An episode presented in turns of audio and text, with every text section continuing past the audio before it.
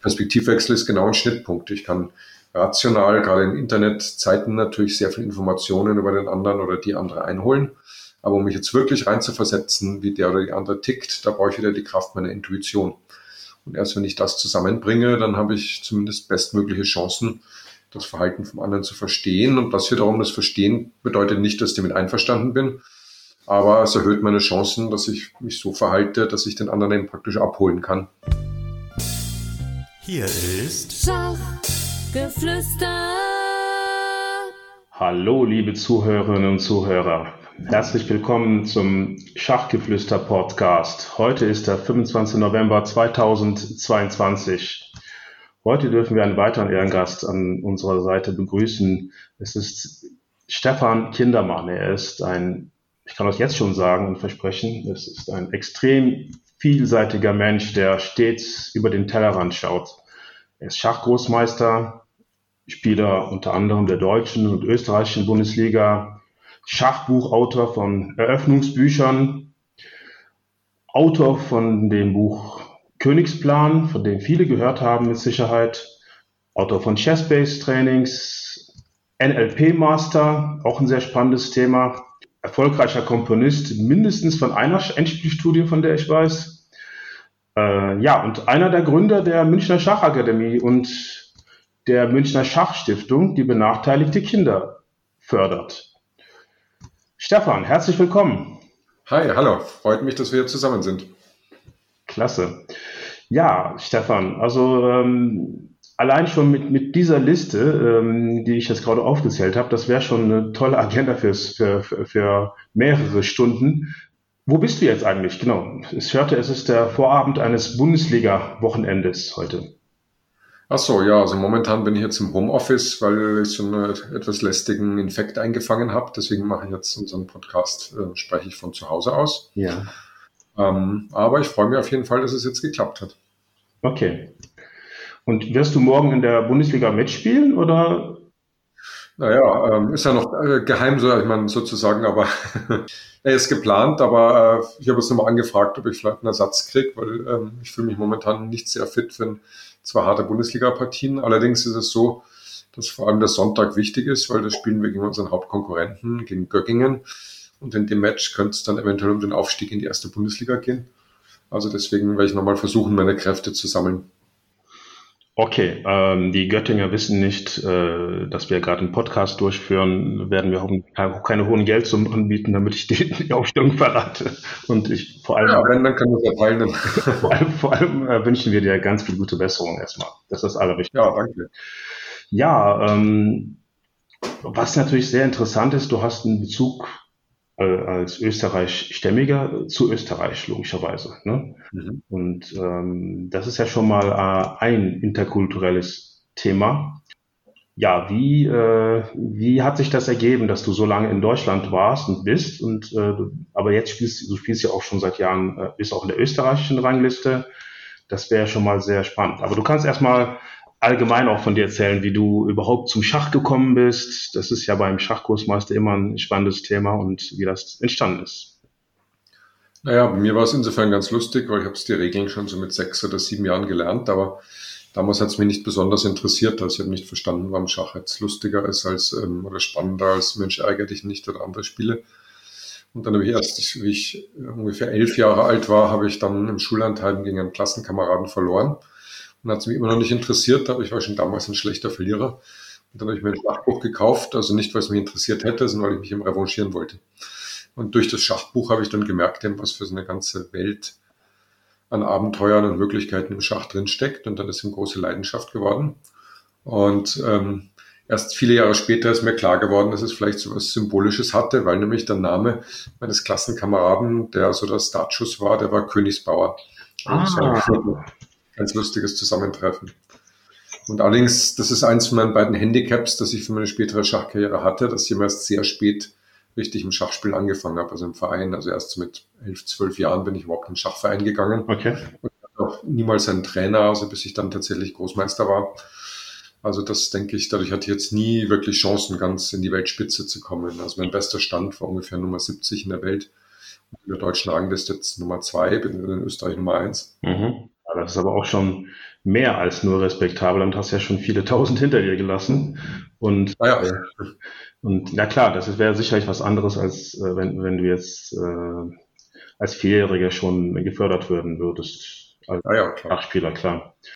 Du bist ja auch Autor von Eröffnungsbüchern. Ne? Jetzt habe ich da mal gestöbert, von welchen Eröffnungsbüchern, da ich jetzt äh, so mehr so in diesen Varianten unterwegs bin, wie Londoner System, Karokan und so weiter. Die waren jetzt zwar nicht dabei, aber äh, waren ja sehr viele so der listige Leningrader und Wiener war und so weiter. Da bist du, wie würdest du so deine Eröffnungswahl oder deinen Schachstil allgemein auch ähm, bezeichnen?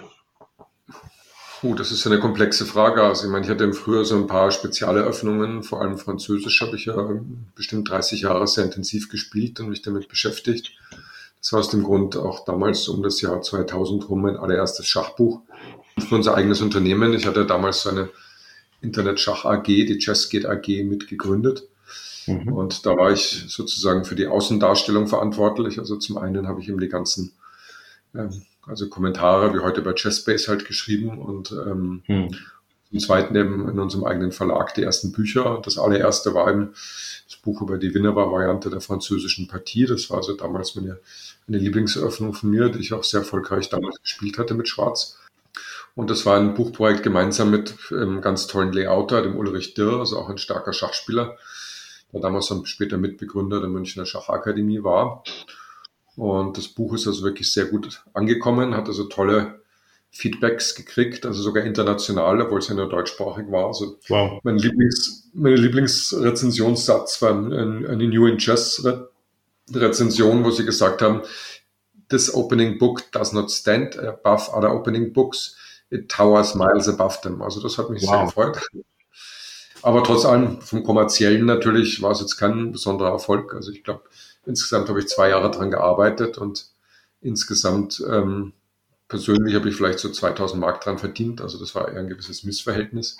Okay. Und es ist ja schön natürlich so ein eigenes Projekt zu haben dann. Ja, das äh, manches ist ja auch, macht man ja auch nicht fürs Geld, sondern einfach, weil es Spaß gemacht hat. Und irgendwann ergibt sich das Geld später auch von selber. Dann, ja, ja, klar. Nee, das, das Projekt selber war, ist ja auf jeden Fall schön, ein eigenes Buch zu haben. Wobei heutzutage das Problem ist halt natürlich ein Öffnungsbuch zu schreiben, dass es nach ein paar Jahren natürlich inhaltlich stark überholt ist. Also es gibt ja ein paar Teile, die jetzt zeitlos sind, also zum Beispiel über die Historie dieser, dieser Winnerer-Variante oder zum Beispiel eben typische Motive und, und solche Sachen. Aber die konkreten Varianten, die sind natürlich ein paar Jahre später mit der ganzen Entwicklung von extrem starken Analyseprogrammen natürlich völlig überholt. Du bist natürlich ähm, einer von den Autoren von äh, einem Buch äh, oder mit Schachbezug in einem, ich sag mal, in einer Nische unter den Schachbüchern, wenn man sie überhaupt als Schachbücher bezeichnen kann. Das, eigentlich sind es keine Schachbücher, sondern Bücher, eine Art Ratgeber. Ähm, ich habe mal recherchiert, was es noch an Büchern in dem, in dem Umfeld gibt. Natürlich das Buch von Kasparov, Strategie und die Kunst zu leben. Dann gibt es ein ganz altes Buch, das ich in den 80ern schon mal äh, in der Hand hielt, äh, von Jürgen Bleis, Helmut Hoffmann, Schach und Management. Dann gibt es auch einen ebenfalls angesehenen Autor, Milton Gupta, der auch Bücher gebracht hat. Ähm, ja, und last, aber definitiv not least, äh, für mich immer noch eines der Standardwerke in dieser Nische, sag ich mal, ähm, äh, das Buch Königsplan von dir und von Robert von Weizsäcker nebenbei erwähnt Ehrenpräsident des Deutschen Schachbundes. Aber wie bist du überhaupt zu diesem Bereich gekommen und was wolltest du damit vermitteln? Naja, also zu einen hört man in Kapiteln, dass ich ein großer Fan von Alliterationen bin und ähm, aber ich hatte schon vor vielleicht 20 Jahren bestimmt schon diesen Traum eben also die ganzen Planungs- und Entscheidungsstrategien, die im Schach drinstecken, so in die allgemeine Welt zu heben. Also sprich, sie anderen Menschen zugänglich zu machen, auch wenn sie nicht oder äh, nur sehr wenig Schach spielen. Das war nicht so der Ausgangspunkt. Und das hat eben sehr gut mit dem mit meiner Tätigkeit als NLP Master und Coach eben zusammengepasst, weil im NLP ist ja genau eine der Grundideen, dass man das genau analysiert, was Spitzenkönner in bestimmten Bereichen machen und das vor allem dann übertragbar macht, also so, dass man es anderen Menschen beibringen kann. Und dann war ich naheliegend, das Gleiche mit Schach zu machen.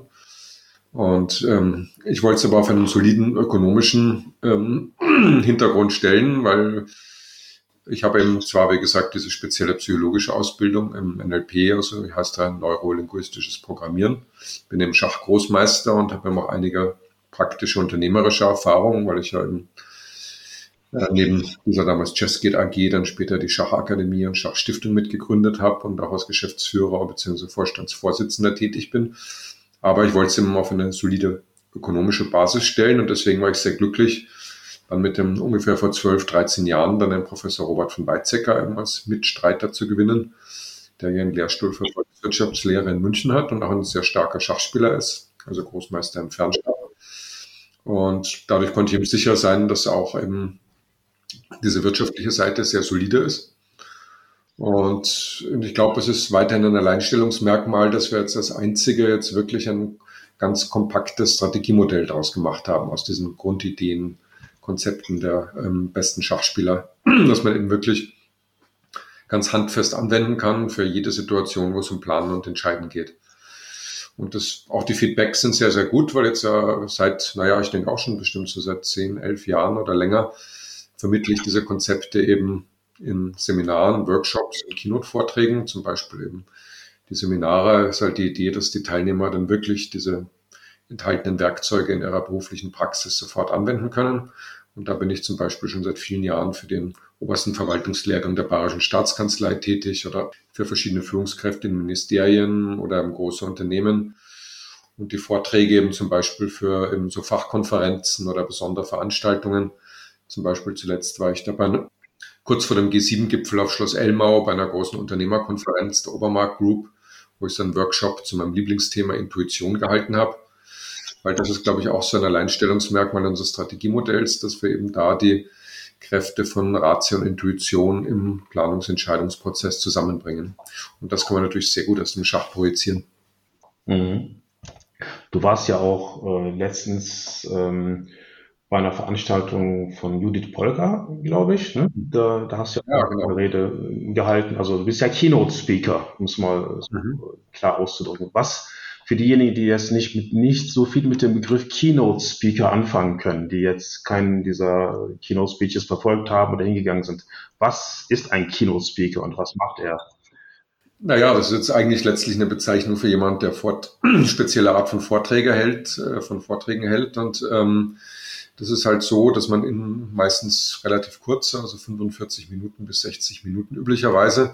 Und diese Art von Vorträgen sollen halt bei Veranstaltungen so einen speziellen Höhepunkt darstellen. Also das ist zum Beispiel bei eben bei Fachkonferenzen, wo man neben den ganzen Fachthemen eben so einen besonderen Vortrag hat, der ähm, über den Tellerrand hinausschaut, etwas aus dem Rahmen fällt es wird eben erwartet bei großen Veranstaltungen, dass gute Keynote-Speeches und Speaker eben witzig sind, unterhaltsam sind und gleichzeitig viel Informationen vermitteln. Also deswegen gibt es gar nicht so viele äh, wirklich erfolgreiche Keynote-Speaker, weil das so rüberzubringen erfordert auch also mehrjähriges Training und ähm, Praxis und ähm, ist sozusagen eine kleine Kunst für sich nochmal eben, das, das gut zu machen.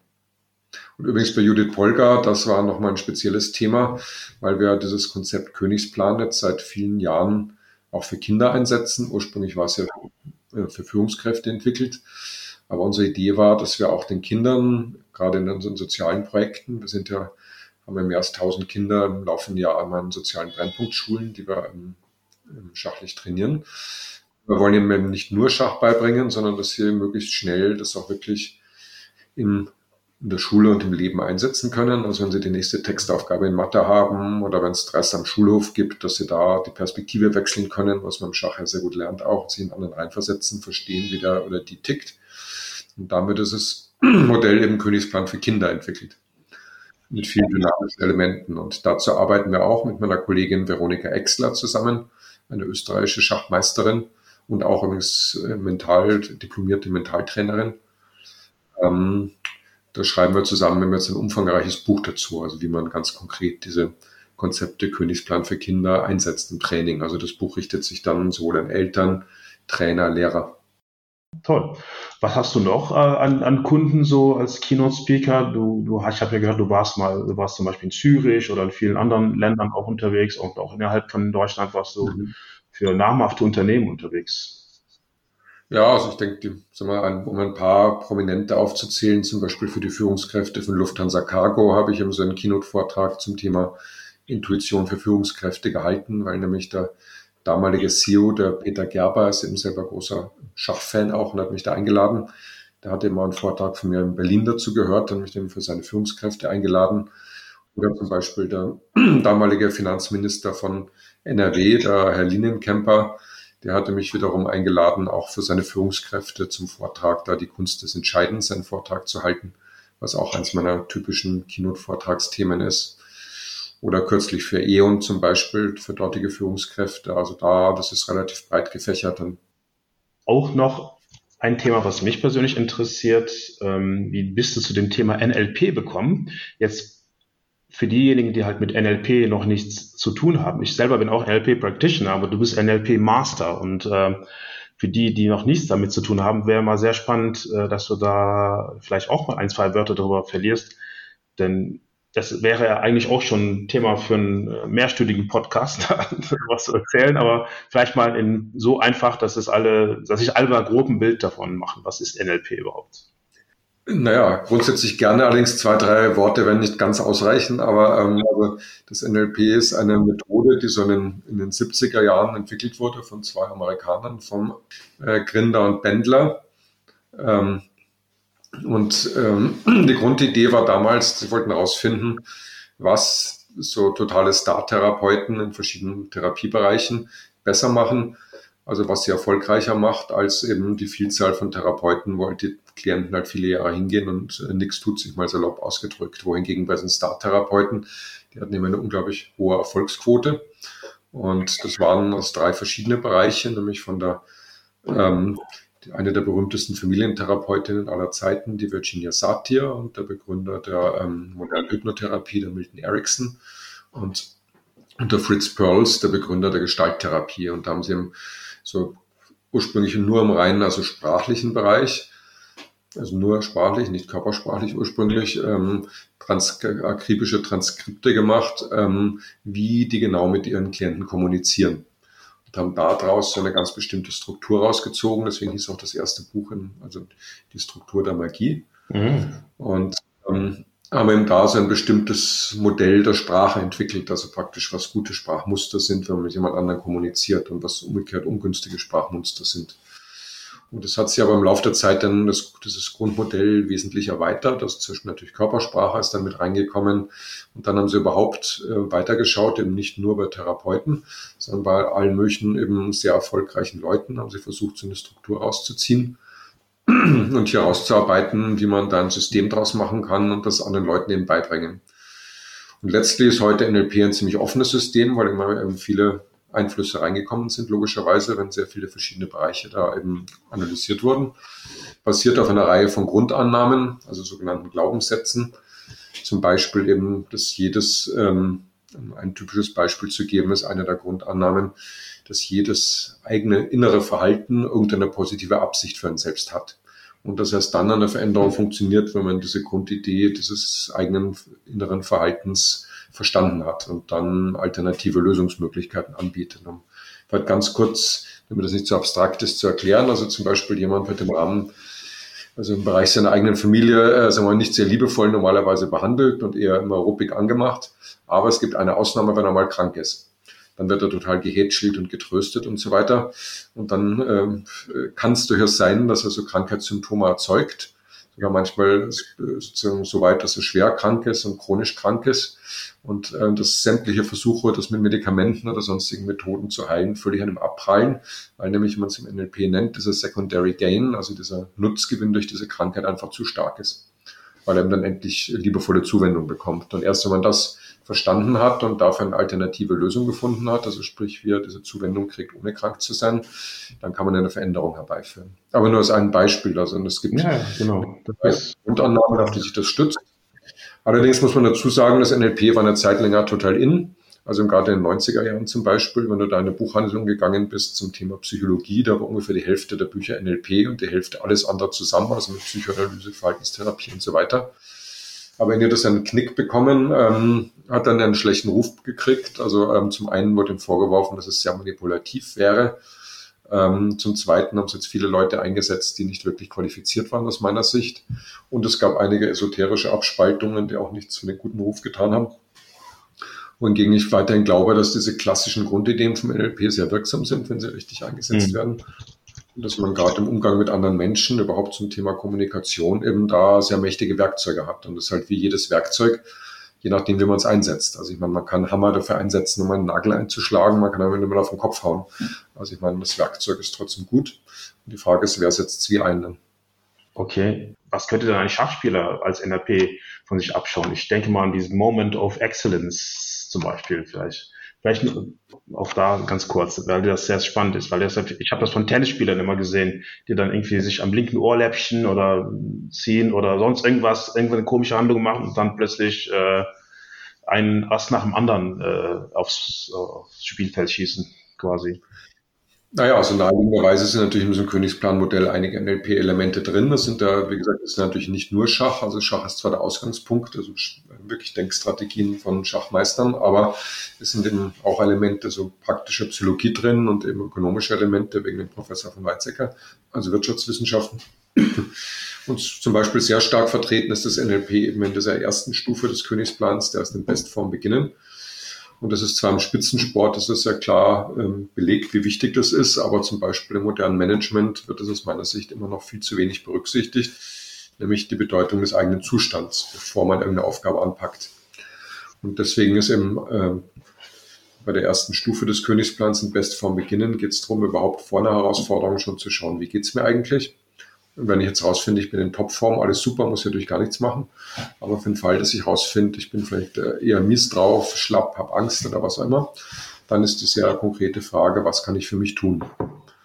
Und da ist eben zum Beispiel eine dieser NLP-Methoden, die man jetzt in dem Fall Ressourcen auftankt, also praktisch, dass ich Fähigkeiten, die ich in irgendeinem anderen Bereich grundsätzlich habe, dass ich die genau im richtigen Moment auch einsetzen kann. Und da gibt es im NLP eben sehr gute Werkzeuge dafür. Mhm. Du bist, du hast, bist ja Mitgründer der Münchner Schachakademie und der Münchner Schachstiftung. Du hast die ja mit äh, zwei anderen gegründet, ist das richtig? Naja, ursprünglich die Münchner Schachakademie sogar mit drei anderen zusammen. Der eine ist eigentlich dann später ausgestiegen als Gesellschafter. Ach so. Ja, was sind denn so die Ziele der Münchner Schachakademie und der Münchner Schachstiftung? Was machen die? Naja, also ganz ursprünglich war von unserer Schachakademie, die ist ja die ältere, die ist ungefähr 17 Jahre jetzt alt, wohingegen die Schachstiftung jetzt ähm, vor kurzem 15-jähriges Jubiläum hatte. Mhm. Bei der Schachakademie war ursprünglich halt die einfache Idee, eben Schachtraining, Schachunterricht auf hohem Niveau zu bieten. Hat sich eben dann später noch erweitert um dieses Königsplan-Modell, speziell für Kinder, also nicht nur Schach, sondern eben auch noch sagen Schach und Denken lernen. Und äh, die Stiftung ist ein bisschen später gekommen, ähm, vor allem dank meines Freundes Roman Kulich, der ein sehr erfolgreicher Unternehmer ist und der gerade für benachteiligte Kinder und Jugendliche was machen wollte, die sich unsere Kurse und Angebote nicht leisten konnten. Und wir als Schachakademie sind ja eine GmbH und äh, Start-up konnten uns das mhm. nicht leisten, da eben jetzt gleich ähm, groß aus ähm, in sozialen Aktivitäten tätig zu werden. Und deswegen war die Idee von der Schachstiftung, genau das zu ermöglichen. Und eben der Roman Kulich hat uns eben dieses Startkapital, das man braucht, um eine Stiftung zu gründen, gegeben. Er deckt bis heute praktisch die ganzen Personalkosten und fördert auch so einzelne Projekte. Okay. Und naja, aber ansonsten eben finanzieren wir uns über Spenden und da sind genau die Idee, verschiedene Zielgruppen mit unseren Mitteln möglichst effizient zu fördern. Das reicht eben von ähm, Schulkindern, Grundschulkindern, sozialen Brennpunkten, bei Menschen mit körperlichen Einschränkungen, äh, bis hin zu kranken Kindern und Jugendlichen, unbegleiteten Flüchtlingen. Zum Beispiel haben wir jetzt größere Projekte für ukrainische Kinder, mhm.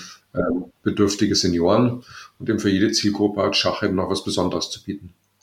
Also das ist die Idee. Aber es ist deswegen eine anstrengende Arbeit, weil uns, wie gesagt, die Projekte finanzieren wir alle über Spenden.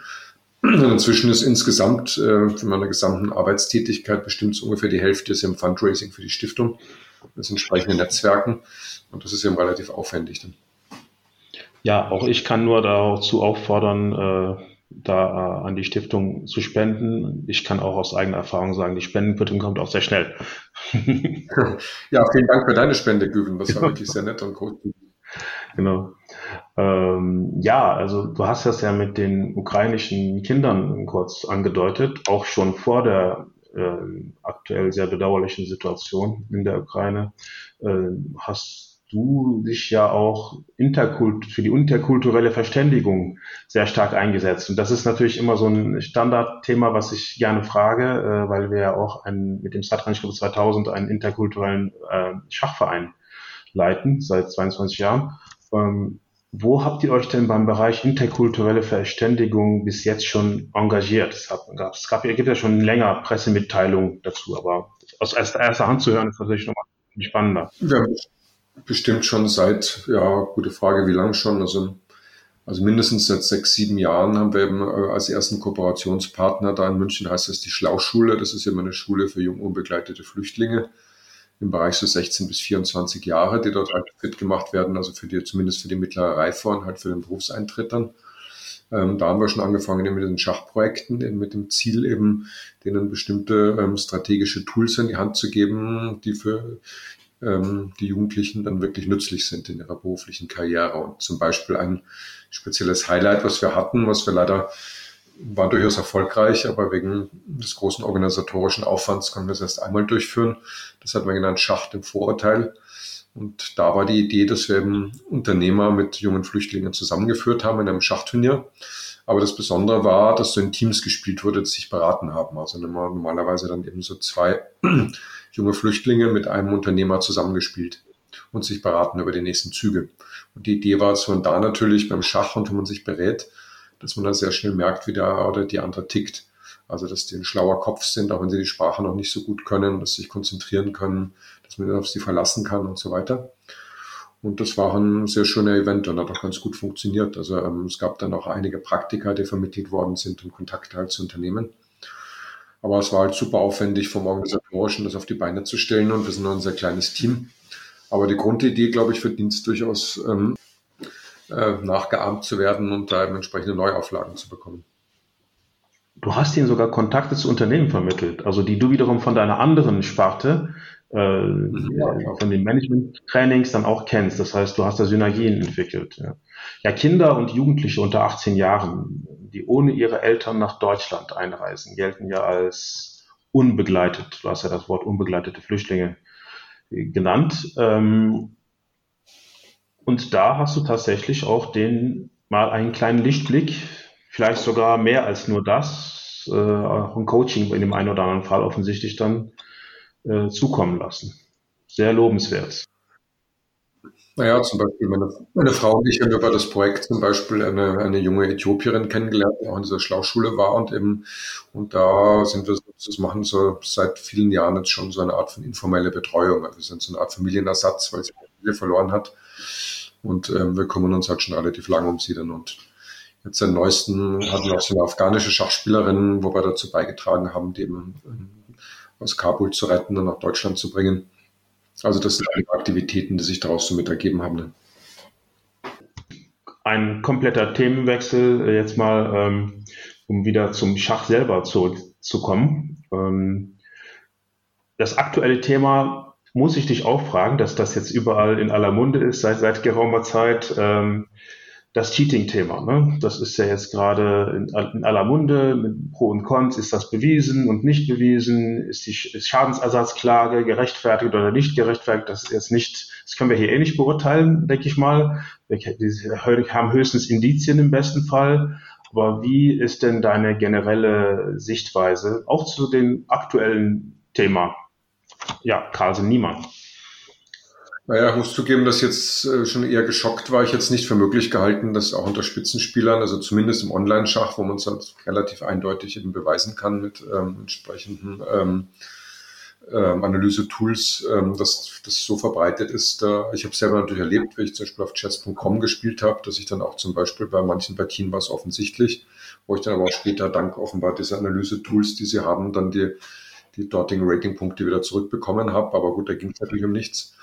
Aber ich war jetzt geschockt, dass angeblich auch unter den Top 100 der Welt, also jetzt ziemlich viele ähm, Leute da gecheatet haben.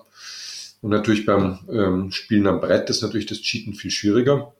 Allerdings, was mir jetzt auch, ähm, ich hatte da ähm, jetzt gerade wegen Budapest war bei der Veranstaltung mich ähm, mit so einem aus Israel stammenden Großmeister ausgetauscht, der sich schon seit vielen, vielen Jahren beschäftigt mit dem Cheating-Thema und äh, der hat mich damit geschockt, dass er gemeint hat, dass es heute mit so einer Art von, wenn man ein bisschen investiert in so eine Art Spionagesoftware, dass man mit so einer Version von Google Lenses, Google Lenses ähm, tatsächlich auch selbst ohne eine Mithilfe von außen ähm, mit einem Programm kommunizieren kann und dass es schwer zu entdecken ist.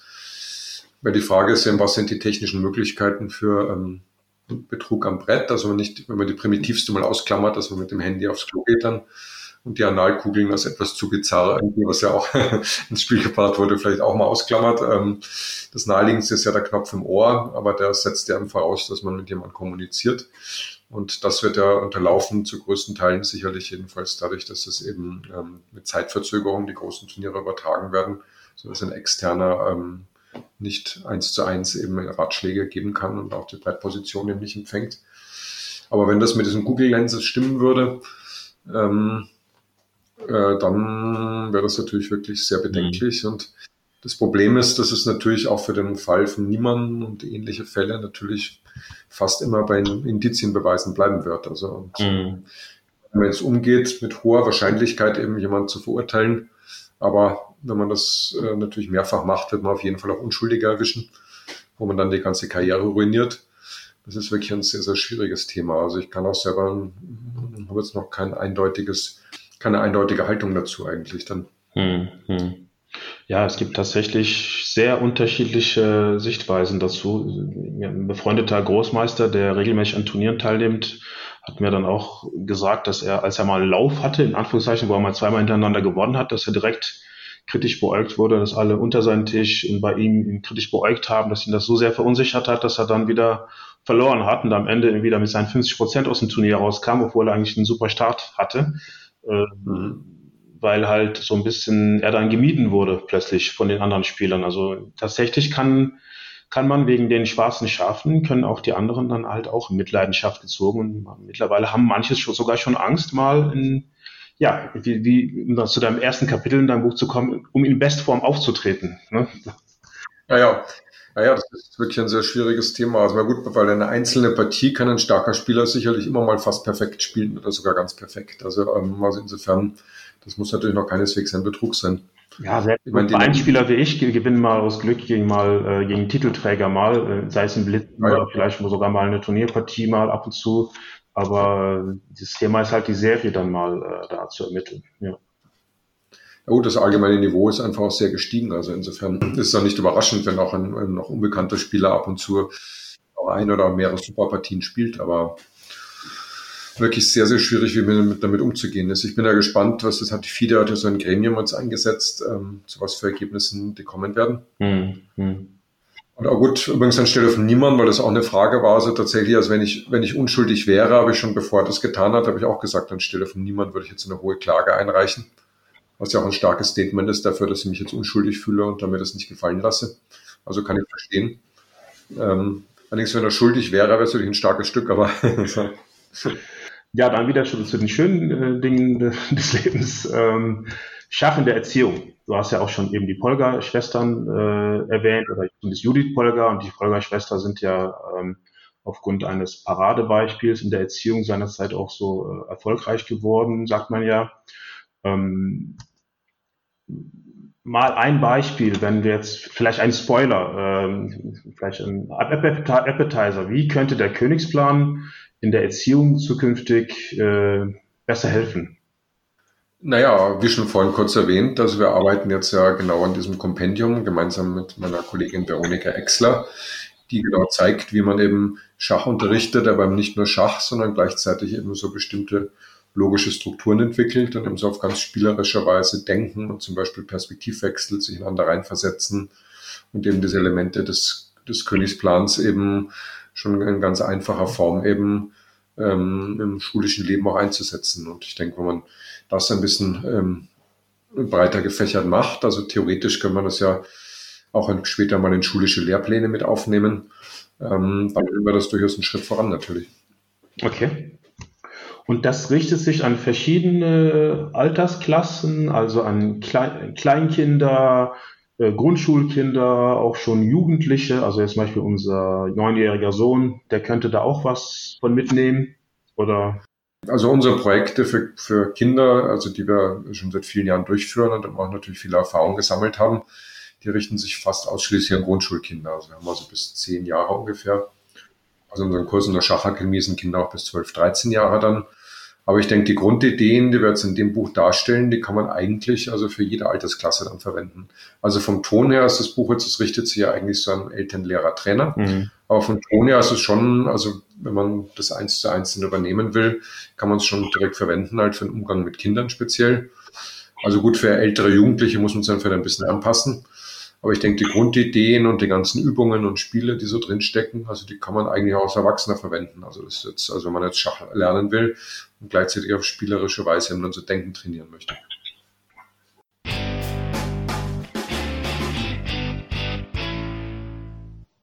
Liebe Podcast-Fans, mein Name ist Jonathan Karlstedt von Chessemy. Vom 4.3. bis 12.3.2023 veranstalten wir das Chessemy Open. Diesmal im Vier-Sterne-Hotel Forellenhof in Walsrode. Uns würde es freuen, wenn viele von euch dort vorbeischauen würden und vielleicht sogar das Turnier mitspielen.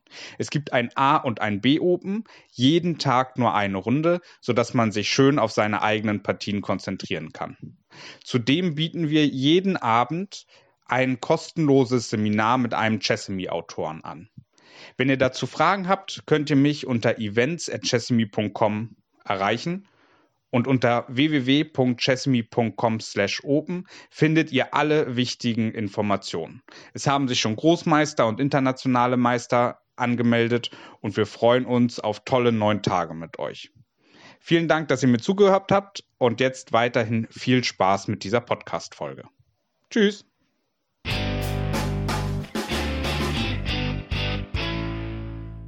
Zum Thema nochmal Schachmanagement, Schachunternehmertum, Schach äh, für Führungskräfte. Vielleicht mal so ein bisschen in das, in das, ein kleines bisschen in das berufsspezifische Thema.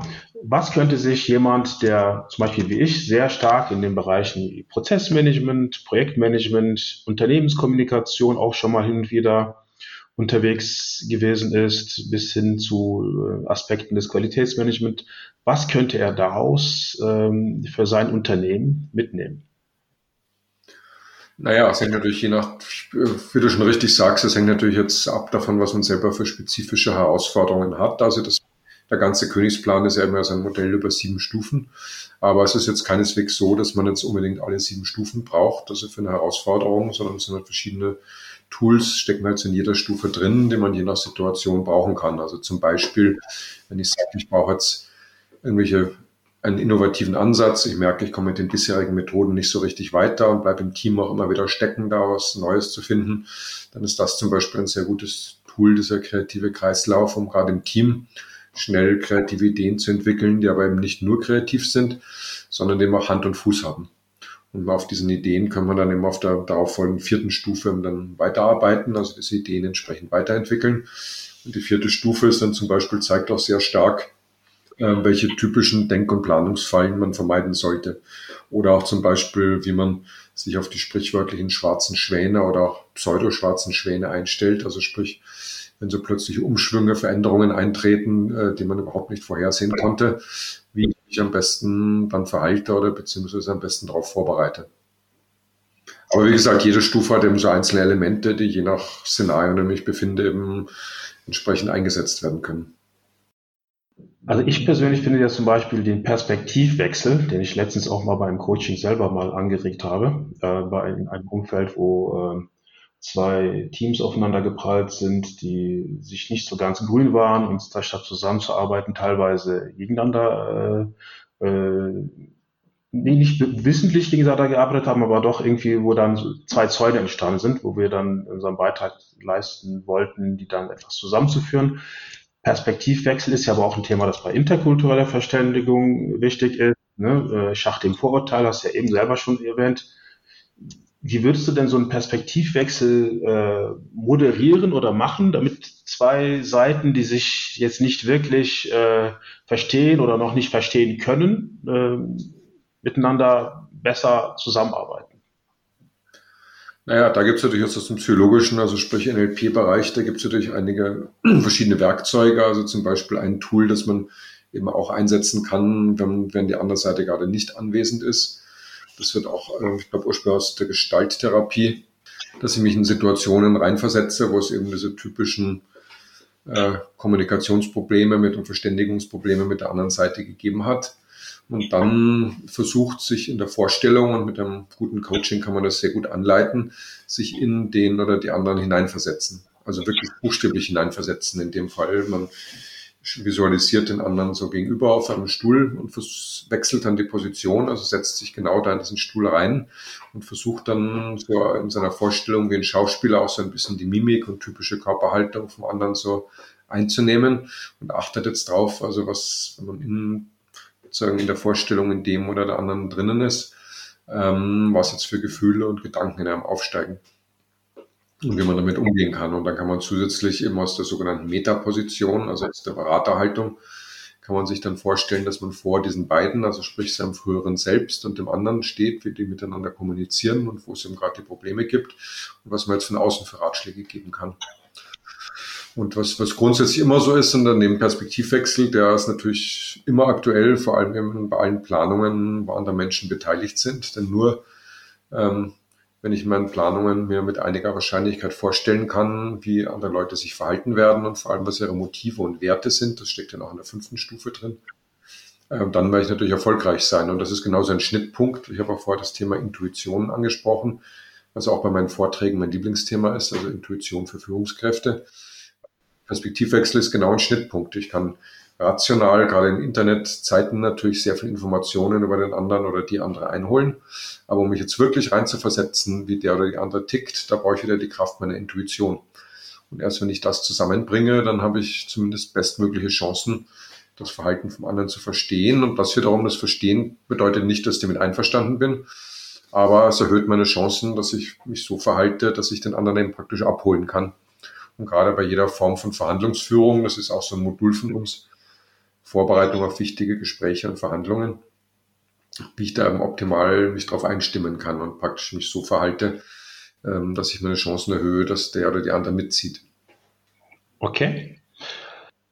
Wenn du auf deine langjährige Schachkarriere zurückblickst, wirst du sicherlich ein Erlebnis gehabt haben, wo du ganz, ganz besonders drauf stolz warst. Eine Partie, wo du unglaublich stolz drauf warst und eine, wo du äh, sagst, okay, vielleicht hast du ja, da du ja ein selbstreflektierender Mensch bist, äh, viel daraus gelernt, aber es war erstmal ein absolutes Lowlight, erstmal ähm, ein absoluter Tiefpunkt für dich. Was war, was wären denn so, was war der absolute Höhepunkt und der absolute Tiefspunkt für dich in deiner langjährigen Schachlaufbahn? Ja, so ein Höhepunkt war sicher, das erzähle ich auch bei meinen Seminaren, weil man dafür diese erste Stufe in Bestform beginnen eben einiges ziehen kann, was ein Match gegen den ähm, damaligen US-Champion Alexander Jamolinski, das war die erste Runde von der K.O.-Weltmeisterschaft und die auch besonders äh, spannend war, weil es das erste Mal das große ins Internet übertragen wurde, also das erste Mal, dass du gewusst, die ganze Welt schaut zu, wenn du spielst. Und der Jamolinski war mir damals der Papierform klar überlegen. Und dann habe ich es ihm geschafft, ein sehr dramatisches Match zu gewinnen. Erstmal mit 1-1 im klassischen, 1-1 im Schnellschach und dann die entscheidende Blitzpartie zu gewinnen. Und da konnte ich eben eher mit Glück, weil ich mich damals noch nicht damit beschäftigt hatte, plötzlich alle meine Ressourcen aktivieren im entscheidenden Moment. Und dann diese Partie eben klar gewinnen. Also das war ein sehr dramatisches und natürlich positives Erlebnis. Also negative Erlebnisse habe ich natürlich sehr, sehr viele. Mhm. Also da neige ich dazu, das ist übrigens die siebte Stufe vom Königsplan, wie ich eben mit abgeschlossenen Partien oder im allgemeinen Nebenprojekten eben so umgehe, dass ich das Maximale daraus ziehen kann. Und eine Partie, die ich früher oft zitiert habe, war so eine wichtige Bundesliga-Partie ähm, gegen Rafael Vaganian, der war damals ähm, armenischer Großmeister, der galt so als der Bundesliga-Killer, da hat er fast immer 100 Prozent gemacht in der Bundesliga, ein absoluter Spitzenspieler, sehr extrem gefährlich. Und ähm, das habe ich damals für das Team von Plauen gespielt, das auch der Roman Kulich damals gesponsert hatte, mein Freund. Und zum einen hatte ich zuerst eine klare Gewinnstellung, hatte strategisch sehr gut gespielt. Dann hat sich herausgestellt, dass wenn ich die Partie gewinne, dann würden wir damals, ich glaube gegen Köln Ports war das, die waren absoluter Favorit, dann hätten wir einen sensationellen Sieg gefeiert. Dann habe ich es geschafft, habe ich eben jeden mentalen Fehler ungefähr begangen, äh, den ich heute so darstelle, wie man es nicht machen soll. Habe dann zuerst durch viel zu ängstliches Spiel, das ist eben auch interessant, so in den Spiegel zu schauen, wie ich mich typischerweise in Stellungen mit klarem Vorteil verhalte, also weil das eine der schwierigsten psychologischen Situationen im Schach ist, gerade gegen stärkere Gegner. Durch zu ängstliches Spiel als den Vorteil mal weggleiten lassen. Und dann habe ich mich viel nach der Zeitkontrolle ähm, plötzlich eine Idee gesehen und meine ganze Bedenkzeit auf die Idee äh, verbraucht. Und dann, obwohl ich trotzdem nicht sicher war, das gespielt, das war sehr riskant und ich dachte zuerst, ich gewinne. Und plötzlich sehe ich dann, was für ein furchtbares Loch in meiner Variante drin ist. Ich weiß ja bis heute, in dem Moment, wie ich merke, dass statt zu gewinnen, dass ich jetzt verliere in Wirklichkeit und damit das Match in den Sand setze, stehe ich auf, damit mein Gegner mir es nicht anmerkt, mit der kleinen Hoffnung, dass es nicht sieht, praktisch. Natürlich ja. ein Spieler als geringe Chance. und dann kommt einer von den plaunen Zuschauern, da waren wirklich viele Zuschauer dort vor Ort, auf mich zu und sagt, Herr Kindermann, geniale Kombination, ganz toll, wie Sie da gewinnen. Und ich habe genau gewusst, in Wirklichkeit, das stimmt nicht im Mindesten. Ich habe es völlig verballert und habe dann furchtbar verloren. Also das war wirklich traumatisch. Aber ich habe viel daraus gelernt, dann, was man alles im mentalen Bereich falsch machen kann. Okay. Ja, also die, die, die Partie gegen Jamolinski ist auf jeden Fall äh, sehr empfehlenswert, den sich nochmal anzuschauen. War da nicht sogar als so bekannt als Jerminator oder so, ne? In den, in den On Terminator, genau. Oh, so früher. Genau. Weil er damals alle US Opens abgeräumt hat. Genau, ja, genau. Äh, das heißt, du hast so in so einer Glanz, seiner Glanzzeit dann auch das noch gegen ihn geschafft, dann offensichtlich. Dann, okay. Ja, ähm, was hast du, was würdest du sagen von den, von den Ereignissen, von diesen Lowlights, was du davon gelernt hast für dich? Darauf gehst du bestimmt auch in den Büchern ein, aber so als Appetizer. Naja, wie gesagt, gerade die zitierte Partie, das eine nochmal gelernt, erstmal zu verstehen, dass im Schach, und das kann man natürlich auf andere Bereiche, gerade im Vertrieb zum Beispiel, ganz gut projizieren, wenn ich knapp davor bin, das zu schaffen, wir nennen das, oder ich nenne das in dem Material so die Klippen der Gier und der Angst. Erstmal ausführen, auf welcher Seite bin ich. Also Klippe der Angst ist gemeint, dass ich jetzt Angst habe in klar besserer Stellung oder zum Beispiel im Vertrieb, kurz vorm Vertriebsabschluss jetzt noch irgendwas falsch zu machen ja. und dann mich total passiv verhalte und nichts mehr mache, so Erstarrung. Und im Schach sieht man sehr gut, dass da normalerweise der Vorteil so langsam graduell immer weniger wird. Und die Klippe der Gier ist, dass ich jetzt zu schnell den Punkt einfahren will oder im Vertriebsbeispiel, dass jetzt zu viel Druck auf den Kunden mache, dass er endlich unterschreibt, also weil ich es endlich abhaken möchte. Das ist meistens auch kontraproduktiv, ähm, sowohl im Schach wie im Leben. Und dem zu schauen, auf welcher Seite bin ich jetzt, eher Gier oder Angst, und dann bewusst etwas gegen zu steuern. Also zum Beispiel im Schach, wenn ich gemerkt habe, dass ich bei der Klippe der Angst bin, dass ich bewusst einfach mehr Risiko eingegangen bin und gesagt habe, okay, ich nehme es jetzt in Kauf, dass ich von fünf Partien mit deutlichem Vorteil eine sogar noch verliere. Aber dafür gewinne ich vier andere, die sonst von mir ausgegangen wären. Also als Beispiel. Oder zum Beispiel so ein typischer Denkfehler, den ich da auch kurz skizziert hatte, dass ich zu früh mich auf eine Idee äh, fokussiere und dann ähm, und je mehr Zeit und Energie ich in die Idee, das Projekt investiert habe, desto schwerer fällt es mir dann zurückzurudern. Das ist die Sunken Cost Fallacy, nennt man das auch. Je mehr ich investiert habe, desto ah, ja. schwerer kommt Sunk Cost, genau, ja. Genau. Also, das heißt, man hat schon investiert und dann äh, will man da nicht mehr abrücken davon eine gefährliche Planungsfalle. Genau. Aber das sind so typische Beispiele. Okay, verstanden. Ja, okay. Ein gut, guter Hinweis. Das, ich glaube, das, das, das, ähm, das habe ich auch mal in Partien von Botwinnik gesehen, dass er manchmal einen Fehler auf den Zug gemacht hat äh, und dann aber diese Größe hatte, diesen Zug einzusehen, dann während der Partie den nochmal, zum Beispiel den Springer, bei Bauern geht's ja jetzt nicht so gut, aber zum Beispiel jetzt ein Springer ist, dann den dann wieder zurückgesetzt hat an der Stelle, da habe ich mal ein, zwei Partien gesehen, das zeichnet, zeichnete ihn dann da aus und das zeichnet natürlich auch eine Führungskraft dementsprechend dann auch aus, klar. Äh, oder halt ein Mitarbeiter, dann aus Fehlern lernen und auch Fehler nicht zu Folgefehlern werden lassen, zwingend. Ja. Ja, das sind viele Unternehmen, wenn man das Problem der Fehlerkultur. Da finde ich diese Geschichte, ich weiß nicht, ob sie, ob sie wirklich wahr ist, aber wie man im Englischen ja sagt, if it's not true, it's well made up, dann ähm, so bei einem amerikanischen Unternehmen, wo es ja viel mehr Fehlerkultur, also positive Fehlerkultur gibt, so ein Mitarbeiter, der auch irgendwie 500.000 durch irgendeinen Fehler in den Sand gesetzt hat, dann zum Chef gerufen wird und gedacht, das wird er rausgeschmissen. Und der Chef zu ihm sagt, ich bin doch nicht, ich schmeiße doch nicht raus, weil ich eine halbe Million in deine Ausbildung investiert habe. ja, genau. Bevor wir jetzt ähm, noch so zu so, so Schlussworten quasi übergehen, würde ich nochmal so, so einen Hinweis auf eine Veranstaltung platzieren, die wir beide jetzt schon seit einiger Zeit planen und die wir dann höchstwahrscheinlich im Januar dann durchführen werden. Man sollte wissen, so, so ein Keynote-Speech, die du hältst, die hältst du ja nicht ehrenamtlich. Du, du kriegst da, ähm, weil die Leute sich auch, die Unternehmen auch sich einen Gegenwert davon versprechen, ähm, auch durchaus ansprechende Summen. Du musst dich ja auch finanzieren und die, die, das geistige Eigentum, das du und die, dass der Mehrwert, den du für Unternehmen bringst, soll sich ja auch für die rentieren und auch für dich rentieren. Du hast aber dann für unseren Schachverein, für den Satranj Club 2000, dann auch eine auch einen Sonderpreis dann nochmal gemacht für, einen, für ein Webinar, das wir mal durchführen werden, wo du dann auch mehr als nur ein paar Appetizer wie jetzt geben wirst, sondern auch konkrete Tipps und äh, Hinweise, was man dann mal in einen Teilaspekt des Königsplans für sich mitnehmen kann. Mehr soll, soll noch nicht verraten werden, noch nicht gespoilert werden an der Stelle. Ähm, aber das ist ein Webinar, das wir vom Satram 2000 durchführen werden, das offen für alle sein wird und das mit der freundlichen Unterstützung des äh, Schachverbandes Nordrhein-Westfalen und des Kölner Schachverbandes durchgeführt wird, also auch der, der, der Budgetunterstützung logischerweise. Fünf deiner Bücher, Königsplan, werden da auch verlost unter allen Teilnehmern. Es wird keine öffentlich, ich nenne sie mal, keine öffentlich jederzeit verfügbare Aufzeichnung geben. Also irgendwie ein YouTube-Link oder so, wo jeder mal, wenn er mal Lust hat, drauf geht. Daher bitte anmelden. Jeder wird was für sich da mitnehmen können. Das kann ich auch schon versprechen. Ähm, noch, noch als, ähm, also wir, ich habe ja auch, auch deine Hinweise vom Königsplan auf, unter anderem auf dem Chessbase-Video äh, gesehen, äh, äh Chessbase DVD, das ist schon einige Jahre her auch. Und du hast ja den Königsplan auch, äh, auch nicht nur für Manager, nicht nur für Kinder, sondern auch für Schachspieler anwendbar gemacht. Ähm, warum sollte sich einer so ein Video anschauen, statt des 20. Eröffnungsvideos, äh, das er sich dann runterzieht?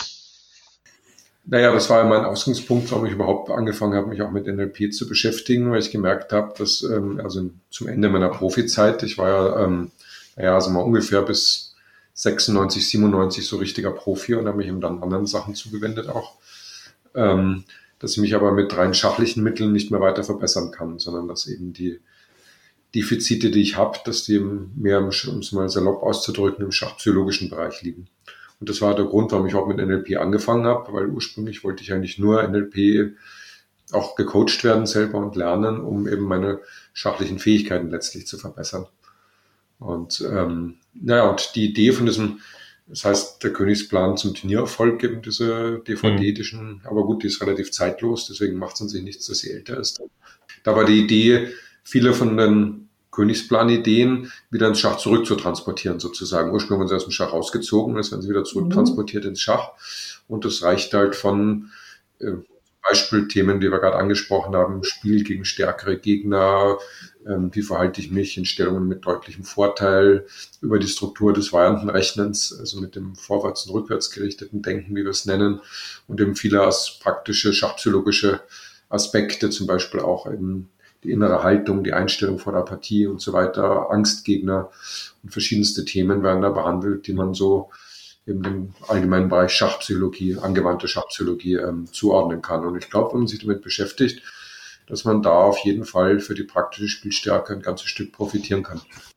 Was würdest du gerne deinen Kunden, Fans, erstmaligen Zuhörern, die zum ersten Mal mit dir zu tun haben, ähm, was liegt dir noch auf dem Herzen, was du denen allen gerne mitgeben würdest? Äh, ich überlasse dir das Schlusswort dann natürlich sehr gerne. Naja, zum einen natürlich für alle, die sich interessieren für diese ähm, Angebote, ähm, also um, rund um Königsplan, also mit Seminaren, Workshops, Coachings, ähm, Keynote-Vorträgen, haben wir eine eigene Homepage, also wie einfach unter dem Namen Königsplan kann man die leicht finden, also königsplan.com. Gibt auch eine englischsprachige Variante dazu, wo man sich das ein bisschen näher anschauen kann und auch so kleine Imagefilme empfindet. Und zum Zweiten natürlich mit unserer Schachstiftung, also jeder, der diese Projekte für, vor allem für benachteiligte Kinder und andere Zielgruppen ähm, spannend findet und sie vielleicht unterstützen möchte, sei es eben, dass er in der Lage ist, selber ein bisschen was zu spenden oder ähm, das zumindest weiter verbreitet, vielleicht Kontakte hat, die eventuell das fördern könnten. Also da haben wir eine Homepage von unserer Münchner Schachstiftung. Also wenn Schachstiftung München eingibt, dann findet man das auch sofort. Und ja, da würde ich mich freuen, wenn wir noch weitere Unterstützer und Förderer finden, weil das natürlich eine sehr wichtige soziale Arbeit ist und, ähm, und wir da auf diese Form von Unterstützung angewiesen sind. Da wären wir sehr dankbar dafür. Und natürlich stehen wir gern direkt oder indirekt für alle Rückfragen um diese Themen zur Verfügung. Super. Ja, dann weiterhin viel Erfolg, viel Glück und ja, wir hören uns ja spätestens im Januar nochmal wieder. Ja, und alles Gute an dich, gute Besserung und viel äh, Erfolg an dich und deine Mitstreiter. Ja, ganz vielen Dank. Hat viel Spaß gemacht. Vielen Dank für den Podcast. Danke dir auch. Alles Gute. Danke. Tschüss. Ciao.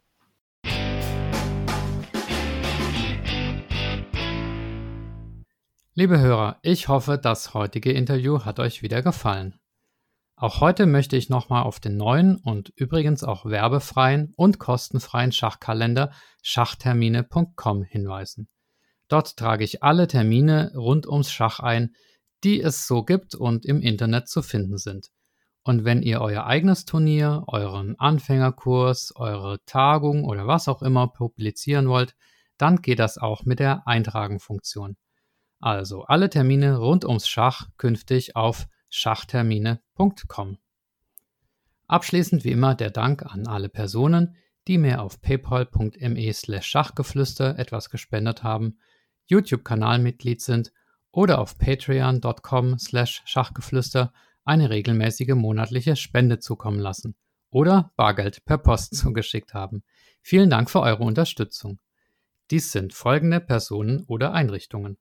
Andreas Wirox, Armin Züger, Benjamin Steinhilber, Dieter Riegler, Frank Rothmann, Friedhelm Küch, Güven Mannay vom interkulturellen Schachverein Satranj Club 2000, Hans aus Berlin, Dr. Joachim Meyer-Brix, Manuel Rüther, Marc Hofmann, Markus Schirmbeck, Oliver Bremer, der mysteriöse Peter, Peter Hug von DSSP Die Schulschachprofis, Peter Schach, die Internetseite schachtraining.de, Sven Ossenberg, Thomas Hasen und Tim Bialuszewski. Vielen Dank an euch, ja, macht's alle gut und bis zum nächsten Mal, euer Michael.